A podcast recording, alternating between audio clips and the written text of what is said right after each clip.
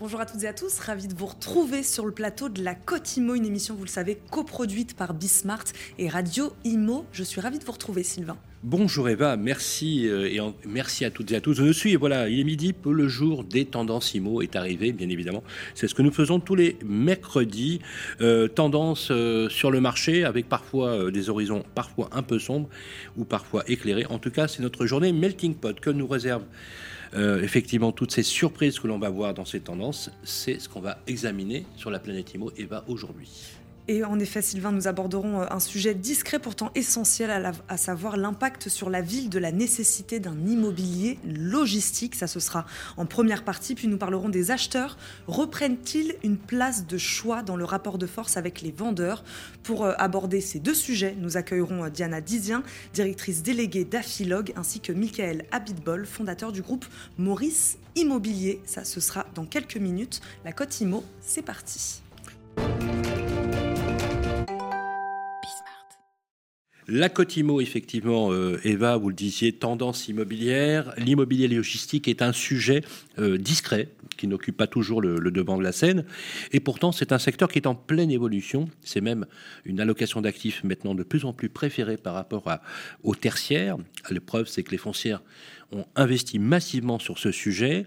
Euh, que se passe-t-il du côté IMO logistique en ce moment? Comment la ville l'intègre C'est la réponse avec notre invité, Diana Dizin. On dit Dizin ou Dizien? Dizien. Dizien, voilà. Diana Dizien, vous êtes directrice déléguée chez Afilog. Merci d'avoir accepté euh, notre invitation. Pour débuter, on va faire un tour d'horizon, si vous voulez bien, sur le marché. Comment se porte aujourd'hui la logistique, notamment en cœur de ville? Parce qu'on a vu arriver aujourd'hui une floraison euh, d'espaces logistiques avec des périmètres et des tailles très très euh, faibles, 200, 300, 500 mètres carrés fleurir partout dans les grandes métropoles. Est-ce que symboliquement, c'est le marqueur maintenant aujourd'hui d'une logistique qui est définitivement dans le paysage urbain? Euh, Oui, merci pour cette invitation. Bonjour Eva, bonjour Sylvain, merci. Euh, c'est vrai qu'on voit fleurir euh, partout, peut-être pas partout, mais en tout cas dans beaucoup de métropoles, des espaces logistiques urbains. mais il faut peut-être ne pas euh, regarder l'arbre qui cache la forêt. Il faut euh, avoir en tête que sur le marché euh, logistique au global, donc urbain, périurbain, la grande logistique, la moyenne logistique, on est sur un marché de pénurie et je pèse mes mots. Donc, on est aujourd'hui sur euh, un marché qui connaît un stress d'offres ah, euh, impressionnant. Il n'y a pas assez d'espace logistique? Il n'y a pas assez d'espace logistique, il n'y a pas assez de mètres carrés logistiques. Il y a des investisseurs qui souhaitent investir, vous l'avez dit, des foncières, y compris euh, non spécialisées, qui, qui, se tournent vers ce marché. Il y a surtout des utilisateurs, des logisticiens et des transporteurs qui cherchent des mètres carrés et qui n'en trouvent pas. Nous sommes sur des taux de vacances sur ce marché au global qui sont très faibles. Donc,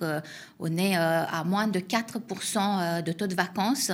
Sur le segment prime, on est parfois, comme en région lyonnaise, à moins de 2%. Donc on est très très loin de la fluidité du marché. Euh, on, est vraiment sur un stress d'offres, on est sur une crise euh, du logement des entreprises logistiques. Alors euh, c'est une crise bien évidemment de l'offre, mais vous avez raison de faire le parallèle, puisque effectivement la demande, la demande est très soutenue en matière de logement, et il y a une offre voilà, qui est trop faible. on, s'est amusé justement à voir comment finalement cette allocation d'actifs devenait de plus en plus intéressante, puisqu'elle se rapproche des taux de rendement euh, de plus en plus forte avec le, tertiaire. Et on le sait aujourd'hui, la logistique et la livraison au dernier kilomètre va devenir la règle absolue de la ville du quart d'heure, justement. Euh, on s'est amusé, à, dans une infographie, à mesurer le taux d'artificialisation au niveau de la surface. Sur la partie logistique, c'est 0,94%, ce qui confirme complètement la tendance que vous avez développée. Est-ce que les élus, les acteurs de la ville, iront vers le développement logistique quand on sait parfois qu'il y a des résistances, notamment des riverains, euh, à ne pas voir forcément des structures logistiques de chez eux. Ça, c'est ma première question. La deuxième, c'est aujourd'hui, il y a des espaces inutilisés. Euh, à, Paris, il y a 100 000 places de parking disponibles. Il y a de plus en plus d'espaces. Est-ce que ça, un jour, on a, on a vu quelques initiatives, sera destiné à développer votre marché? Oui, parlons-en. C'est vrai que ce 0,94% de l'artificialisation, c'est un chiffre qu'il faut vraiment avoir en tête. Euh, il est à comparer aux 46% d'artificialisation qui est dû euh, au logement individuel et collectif. Donc, ce sont des, données de France Stratégie euh, qui, qui, sont partagées, donc issues d'enquêtes de, données publiques.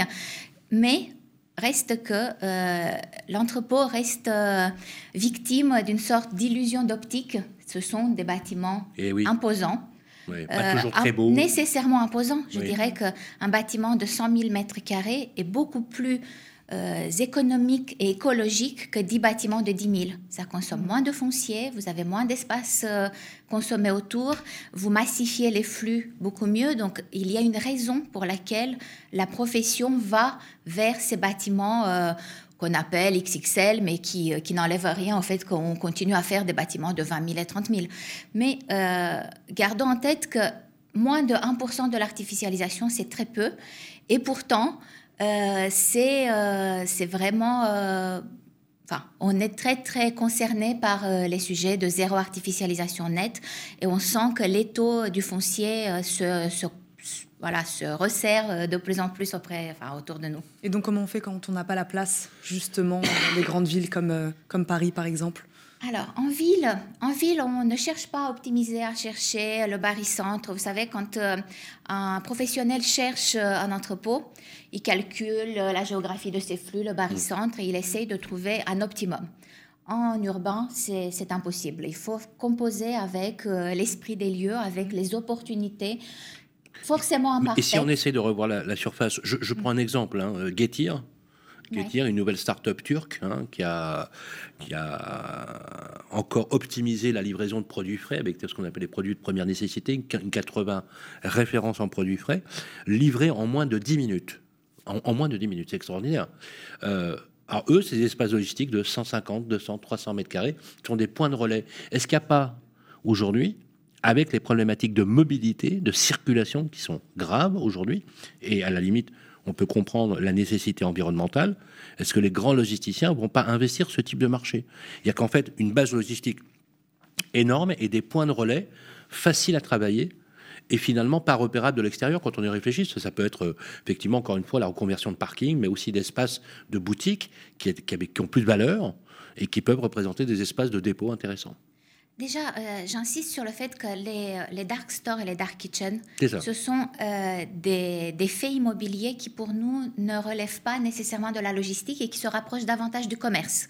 Mm. Donc, nous, euh, le monde de la logistique, on se sent beaucoup plus proche de, de l'industrie. Je comprends. On est une sorte d'industrie de, de, traitement des flux logistiques.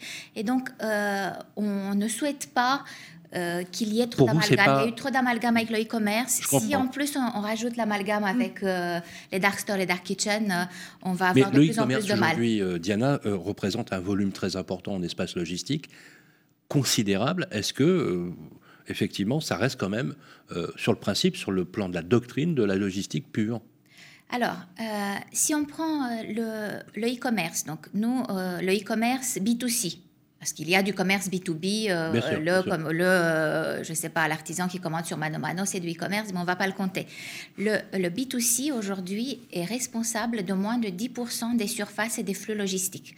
Donc il faut quand même savoir que les 90% restants, euh, flux comme surface, sont liés à des, à des échanges de, de matières, de marchandises entre établissements économiques.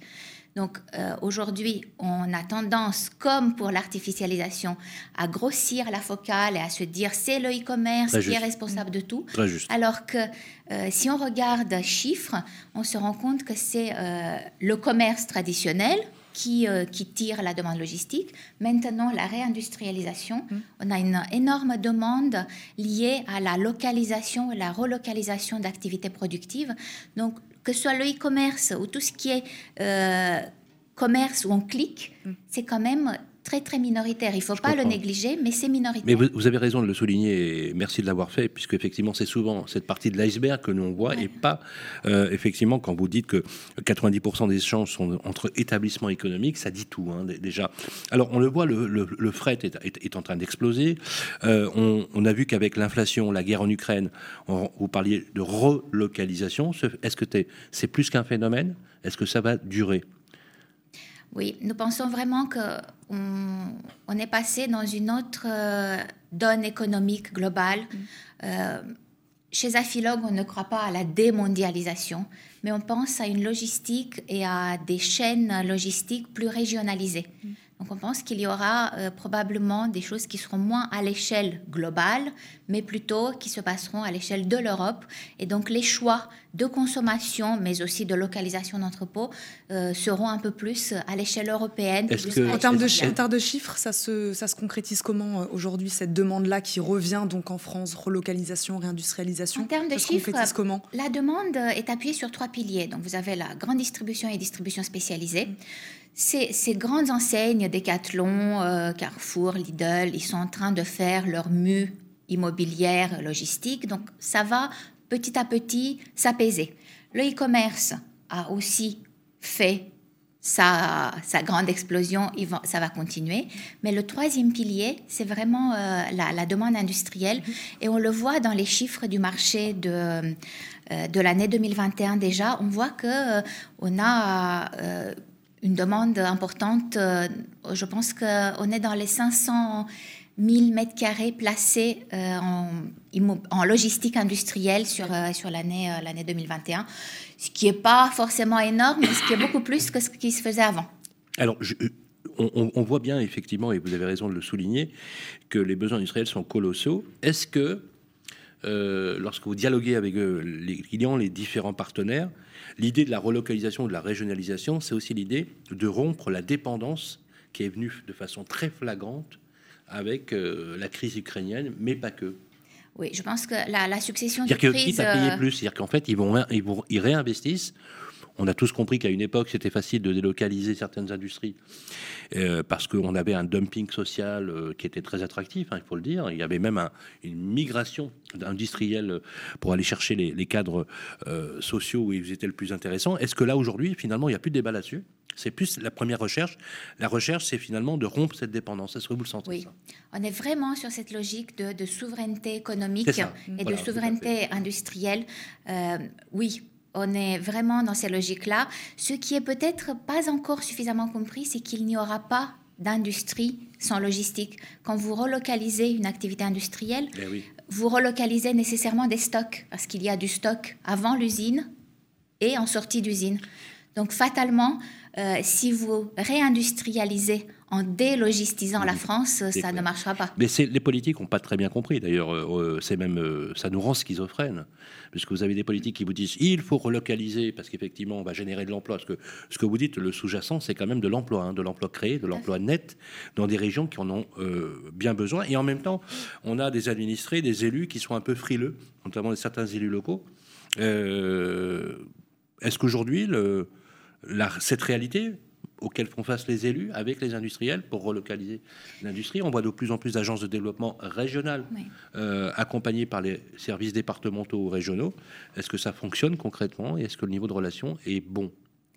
Le niveau de relation est bon, le dialogue commence à se mettre en place sous l'impulsion de l'État. Donc le gouvernement a, donné un, gros euh, coup d'accélérateur à, euh, à ce lien entre la logistique et l'industrie en signant avec les membres d'Afilog une charte d'engagement réciproque l'année dernière. Donc euh, là-dessus, par contre, il existe encore des élus nombreux qui disent on veut de l'industrie, on veut pas de logistique.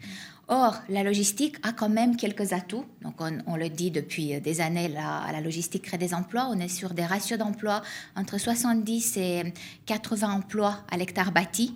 Bon, c'est, euh, on est entre 10 et 200, si vous voulez, au, global. Euh, mais la moyenne, c'est quand même 70 à 80 emplois, c'est pas rien. Euh, on est aussi, on est en capacité de produire beaucoup d'énergie avec du photovoltaïque. On s'est engagé à couvrir à 50% euh, les toitures de nos bâtiments et les ombrières contre 30% réglementaires. Donc on surperforme la réglementation. Donc on crée de l'emploi, on produit de l'énergie on fournit un certain nombre de, taxes aussi. Donc je pense que euh, en plus, euh, on fait beaucoup d'efforts sur l'intégration architecturale et paysagère de nos bâtiments. On commence à travailler la verticalité. On essaye du mieux que nous pouvons à construire uniquement sur des friches, ou en tout cas en priorité sur des friches, parce qu'on ne pourra pas le faire à 100% sur des friches. Donc je pense qu'on on arrive à apporter à la collectivité bien plus que ce qu'on a le sentiment de lui prendre par moment. C'est très clair. Merci beaucoup d'avoir répondu à nos questions aujourd'hui, Dana Dizien, pardon, directrice déléguée d'Afilog. Merci beaucoup d'avoir répondu à nos questions. Merci à vous de nous avoir suivis. On se retrouve tout de suite dans la Cotimo. Et on enchaîne avec un retournement de situation. En effet, cela faisait quelques années que le marché dans les zones tendues profitait davantage aux vendeurs. Entre-temps, le Covid est passé par là et a rebattu les cartes. Alors comment et pourquoi le rapport de force vendeur-acquéreur tend aujourd'hui à s'inverser? On va décrypter cette tendance avec notre invité, Michael Abitbol, fondateur du groupe Maurice Immobilier. Bonjour. Bonjour. Bienvenue dans la Cotimo. Merci beaucoup de nous accompagner aujourd'hui. Alors, expliquez-nous, question simple, quelle différence entre le profil de l'acheteur hier et celui d'aujourd'hui dans les marchés tendus. Donc voilà, qu'est-ce qui a changé? Alors le marché, il a changé parce que c'est une question d'offre et demande. Aujourd'hui, on est dans un marché où les acheteurs ont repris le dessus sur les vendeurs, mmh. étant donné qu'il y a énormément de biens à la vente. Donc ça leur laisse l'embarras du choix. Et donc, ils se positionnent plus difficilement sur les biens, les taux sont montés, et donc on sent que les acheteurs ont repris le dessus sur les vendeurs. Je le disais, le Covid est passé par là, c'est vraiment ça qui a inversé la tendance? Je ne sais pas si c'est ça, c'est une suite de choses qui, à mon avis, font qu'aujourd'hui, euh, les, acheteurs ont repris le dessus, mais je pense qu'à l'avenir, euh, les choses vont, se rétablir et qu'on va retrouver un marché qui va, qui va se stabiliser. À l'avenir, c'est-à-dire? Je pense euh, d'ici début 2023, on devrait avoir un marché qui se stabilise. Aujourd'hui, on est sur un marché où, vous avez énormément d'offres sur le marché. Mm. Donc il y a pas mal de gens qui font des, acheteurs font des offres et euh, essayent de faire des offres avec des négociations et se laissent jusqu'à la signature de la promesse de vente la possibilité de continuer à visiter étant donné qu'ils ont l'embarras du, du, choix. Donc euh, je pense qu'on devrait se retrouver une dynamique euh, début 2023 et retrouver un marché plus porteur côté vendeur. C'était important de préciser zone tendue puisque c'est bien là que ça se passe. La tendance est tout autre dans les zones non tendues Alors, nous, euh, on a un réseau de 18 agences sur Paris et proche banlieue, et on se rend compte que sur le marché de la proche banlieue, mmh. euh, on a une clientèle qui est beaucoup plus friante de, pour acheter en proche banlieue, étant donné que les prix sont plus accessibles. Donc, les biens euh, restent moins longtemps sur le marché. Donc, c'est vraiment Paris, euh, Paris vs le reste du monde Non, Paris, vraiment Paris. Toutes les, banlieues limitrophes ont, un vrai engouement. Euh, il y a les Jeux Olympiques 2024 qui font que les gens ont envie d'investir. Et donc, c'est vraiment Paris qui est touché par ce, côté où les, acheteurs ont repris le dessus. Sylvain Alors, bravo, parce que vous êtes le seul agent immobilier qui dit qu'aujourd'hui, il y a plus de produits sur le marché que de demandes. Donc, bravo. On a trouvé la perle rare. Euh, parce qu'aujourd'hui, euh, l'offre, c'est vraiment le sujet. Et c'est le sujet dans beaucoup de régions euh, sur lesquelles les stocks véritablement ont fondu. Mais effectivement, on observe deux choses. Un ralentissement de l'augmentation sur Paris, très fort, avec un tassement des prix. On n'est pas sur une baisse. Clairement, on n'est pas sur une baisse, on est sur un ralentissement, mais ça reste quand même un marché tendu où l'offre se fait rare.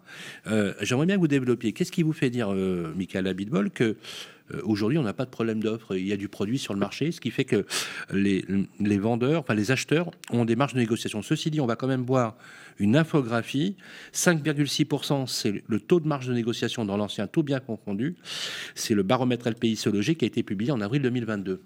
Michael Abitbol. Mais nous, ce qu'on ressent, je pense, c'est qu'aujourd'hui, on est sur un marché où euh, les biens de, qualité, les biens qualitatifs, euh, aujourd'hui, trouvent preneur, parce que le marché du luxe n'est pas du tout touché. mais il n'y en a pas beaucoup. Mais il n'y en a pas beaucoup. Voilà. Par contre, euh, les biens qu'on avait qui étaient moyenne gamme, aujourd'hui, mettent plus de temps à se vendre. On a un portefeuille aujourd'hui sur l'intégralité du C'est quoi un, appartement moyenne gamme Un appartement typique, deux pièces, trois pièces, qui touche une clientèle qui est la, la plus importante aujourd'hui, met plus de temps à se vendre. Et Aujourd'hui, le problème, c'est qu'on a une négociation aujourd'hui sur les produits. Donc les vendeurs ont du mal à accepter les offres parce qu'en général, ils se font négocier.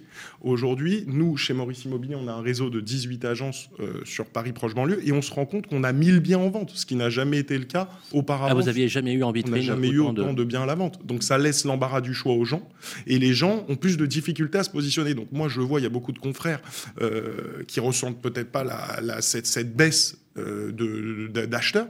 Mais nous, en tout cas aujourd'hui, euh, je la ressens. Voilà, on a, notre activité continue à fonctionner, on, se, stabilise, on n'est plus en augmentation de chiffre d'affaires comme on a pu l'être auparavant. Mais euh, je pense qu'aujourd'hui, ce que je dis moi à mes négociateurs dans l'intégralité du groupe, c'est de, se focaliser à fond sur la recherche parce que des produits on en a. Et donc euh, entasser les produits euh, c'est pas forcément être performant vis-à-vis de nos vendeurs.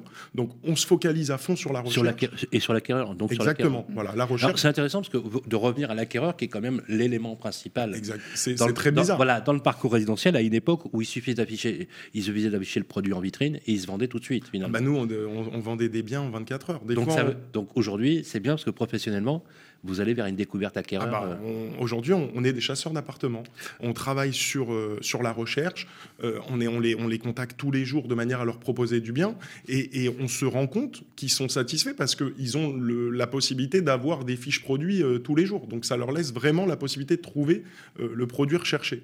Maintenant, on a aussi les taux d'intérêt qui sont remontés auprès des banques. Donc c'est des facteurs qui jouent et qui, à mon avis, euh, début 2023, on va se stabiliser parce que l'immobilier à Paris reste quand même euh, un, placement sûr. Vous parliez de négociations justement tout à l'heure. Comment ça se concrétise justement sur, euh, sur les négociations, cet inversement de tendance Alors, quand vous avez des très jolis produits avec des espaces extérieurs, ça trouve preneur tout de suite. Quand mm. vous avez des étages élevés, vus dégagés, c'est des produits en général qui sont très difficiles à trouver. Donc, on trouve des acheteurs. Tout ce qui est atypique et rare, euh, trouve preneur rapidement, mais les produits moyenne gamme traditionnels mettent plus de temps à se vendre. Et en général, comme les gens ont l'embarras du choix, ce qu'ils font, c'est qu'ils négocient. Mmh. Ils font des offres à 5%, comme vous avez vu avec le baromètre, 10% mmh. euh, sur mmh. certains produits euh, moins chers, et essayent de tenter le coup. Parce que comme ils ont l'embarras du choix, s'ils loupent un produit, ils se disent de toutes les façons, j'ai l'embarras du choix, demain est un nouveau jour et je vais trouver quelque chose d'autre. Et est-ce que ça marche comme le dit bah, Vous savez, quand vous avez des vendeurs qui sont en crédit relais et qui ont besoin de vendre leurs appartements parce qu'ils se sont positionnés sur des appartements plus grands, euh, ils sont, on, a, on a des produits où, les négociations peuvent atteindre les, 10% de négociations. Voilà. Alors, on a beaucoup euh, insisté, euh, et d'ailleurs les journalistes n'était pas en reste euh, sur l'exode urbain, c'est-à-dire sur le fait que les Parisiens quittent la capitale. Etc. Bon, ceci dit, on a quand même des statistiques éloquentes. 10 000 Parisiens quittent Paris euh, chaque année. Hein. Alors, on, voit bien qu'on a une, population euh, qui, quitte Paris, et pourtant, Paris reste la ville la plus dense au monde après Bombay.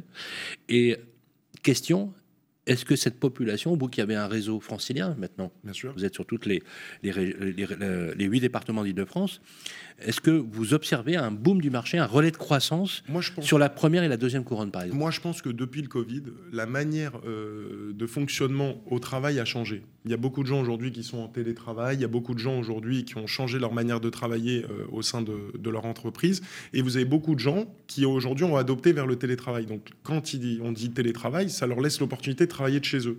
Donc, ils se disent, euh, voilà, je me laisse l'opportunité de trouver aujourd'hui une petite maison avec jardin en dehors de Paris ou euh, à 30-40 km, ce qui nous laisse l'opportunité d'avoir euh, une vie qui est, beaucoup plus sympa. Euh, et, je pense que c'est ça qui a fait que tous les Parisiens de, la façon dont la manière, de, la façon dont on, a changé la, manière de travailler, ça leur laisse l'opportunité aujourd'hui de vouloir euh, partir de Paris pour pouvoir avoir quelque chose de plus grand avec un extérieur et, avoir une vie euh, plus cool, quoi. Voilà, tout simplement. Vous, vous l'avez ressenti cette tendance-là ou pas? Parce que selon les chiffres, voilà, nous, on dit qu'ils sont partis, puis pas, tel, pas tant que ça finalement, les Parisiens. Alors nous, on l'a ressenti parce qu'on a des gens qui vendent et qui nous disent tout simplement aujourd'hui on veut aller à 40 km de Paris, on veut aller en banlieue, on mm. veut s'éloigner de Paris parce qu'on ne peut pas se permettre d'avoir plus grand ou un espace extérieur à Paris. Mm. Donc on se focalise sur la banlieue. Et donc on l'a ressenti parce qu'on a des gens qui vendent mm-hmm. et, ça se ressent. Et nous, je m'aperçois moi qu'on a ouvert euh, quatre agences là en banlieue, sur les banlieues limitrophes de Paris mais c'est un carton. C'est impressionnant le, volume de transactions qu'on peut réaliser juste en dehors de Paris sur des communes qui sont limitrophes. Vous avez quelques exemples On a ouvert une agence il y a deux mois à Saint-Ouen, on est déjà à plus de 40 transactions, ce qui est aujourd'hui difficile à réaliser sur, euh, sur une agence à Paris. Là, on ouvre aujourd'hui, bah, ça, on, ouvre l'agence de Clichy, on a une, agence à Nogent qui va ouvrir euh, euh, début septembre. Donc on se rend compte que le marché extérieur à Paris, qui est limitrophe, euh, et en plein essor. On a une agence à Montreuil, c'est très. Les gens ont envie d'acheter, on est, est sur un prix qui avoisine les 7000 euros du mètre, donc ça donne envie aux gens.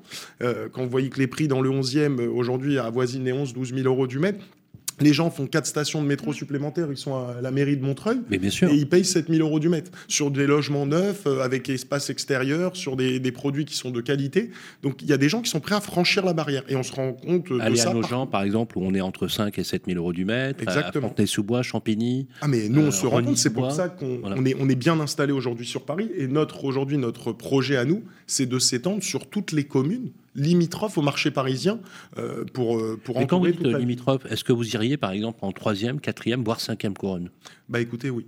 Je pense qu'à terme, on Toute commence. De France. Bah, nous, on a un projet chez Maurice Immobilier. Ce qui est intéressant, sans vanter la marque, c'est que euh, les, meilleurs, euh, les meilleurs négociateurs chez nous, on, leur laisse l'opportunité de se développer au sein de notre groupe, ce qui est aujourd'hui pas évident dans, dans, tous les groupes. Euh, Donc vous, vous favorisez l'actionnariat de vos salariés Bien sûr. Donc on leur laisse l'opportunité ou de devenir responsable d'agence, et après le poste de responsable, ils peuvent devenir franchisés. Et là, on commence à avoir certains négociateurs qui ont envie de tenter l'aventure dans le sud de la France, qui ont envie de tenter l'aventure dans des zones qui sont un peu plus étendues au marché parisien. Et ça leur laisse, en plus de ça, la possibilité de pouvoir développer des Maurice immobiliers et en contrepartie, nous, de les garder dans notre boîte, car c'est des gens qui, ont, qui, ont, qui, nous ont permis de, de pouvoir nous, nous, développer. Alors justement, le, les statistiques récentes vont euh, réindexer le taux de l'usure au 1er juillet, oui. vous savez, euh, qui est un vrai sujet. Hein. Aujourd'hui, le taux de l'usure sur à peu près 15-20 ans est à 2,43. Euh, et ça a fait retourner un maximum de dossiers, notamment sur les primo-accidents, qui ont été très touchés par ça, à cause effectivement d'une inflation qui, qui, se développe. Est-ce que vous craignez, Michael Abitbol, que le marché se tend? On voit déjà certaines crispations dans les régions avec les mois, les semaines qui viennent. Est-ce qu'on n'a pas aujourd'hui, on n'est pas entré dans un cycle dans lequel on a sifflé la fin de la récréation et on va entrer dans une période un peu plus difficile, ce qui est peut-être endémique ou même inhérent au marché cyclique de l'immobilier? Moi, je pense que acheter, ça reste quand même aujourd'hui la meilleure option. Donc euh, je pense qu'on aura toujours des acheteurs, on aura toujours des gens, même si les taux augmentent, qui vont, qui vont vouloir se laisser tenter par, euh, par l'achat d'une résidence principale ou l'achat d'un investissement locatif, parce que ça reste quand même un investissement rentable qui est en pleine évolution sur, sur les dernières années. Mais on a, je pense que dû au fait que les taux vont remonter, euh, on va avoir un, un, un marché qui se ralentit. Donc euh, il faut être honnête, il faut se dire les choses telles qu'elles sont. On est sur un marché qui se ralentit tout simplement parce que les gens euh, ont moins envie d'avoir accès à la propriété du fait que les, les, taux augmentent tout simplement. Mais ça reste quand même un, investissement sûr. Il nous reste quelques secondes. Une question sur les acheteurs étrangers. Ils sont là, ils sont revenus, bah, ils sont Les acheteurs, nous, on a, une on, a, on, a, on a des agences dans le centre de Paris qui, mmh. qui, touchent vraiment une clientèle étrangère. Ils sont là, ils sont présents, ils font des investissements et on, on sent qu'ils qu sont revus de, depuis la, la, fin du Covid et depuis la fin du confinement. On va s'arrêter sur ces mots. Merci, Merci infiniment, de Michael Habitbol, d'avoir répondu à nos questions. Je rappelle, vous êtes le fondateur du groupe Maurice Immobilier. Merci, merci beaucoup de nous avoir accompagnés aujourd'hui. Merci Sylvain. Merci Eva, merci euh, Michael Habitbol. Merci à vous toutes et toutes qui nous, qui nous suivez tous les jours. Euh, le journal de la Côte Imo, c'est tous les jours à 12h, euh, diffusé simultanément sur Radio Imo et sur Bismart. Euh, on va demain se retrouver, car comme tous les jeudis, vous le savez, on parle de politique immobilière. La politique immobilière, et notamment en ce moment, ça a plus que du à toutes et à tous, je vous souhaite une excellente journée et à demain.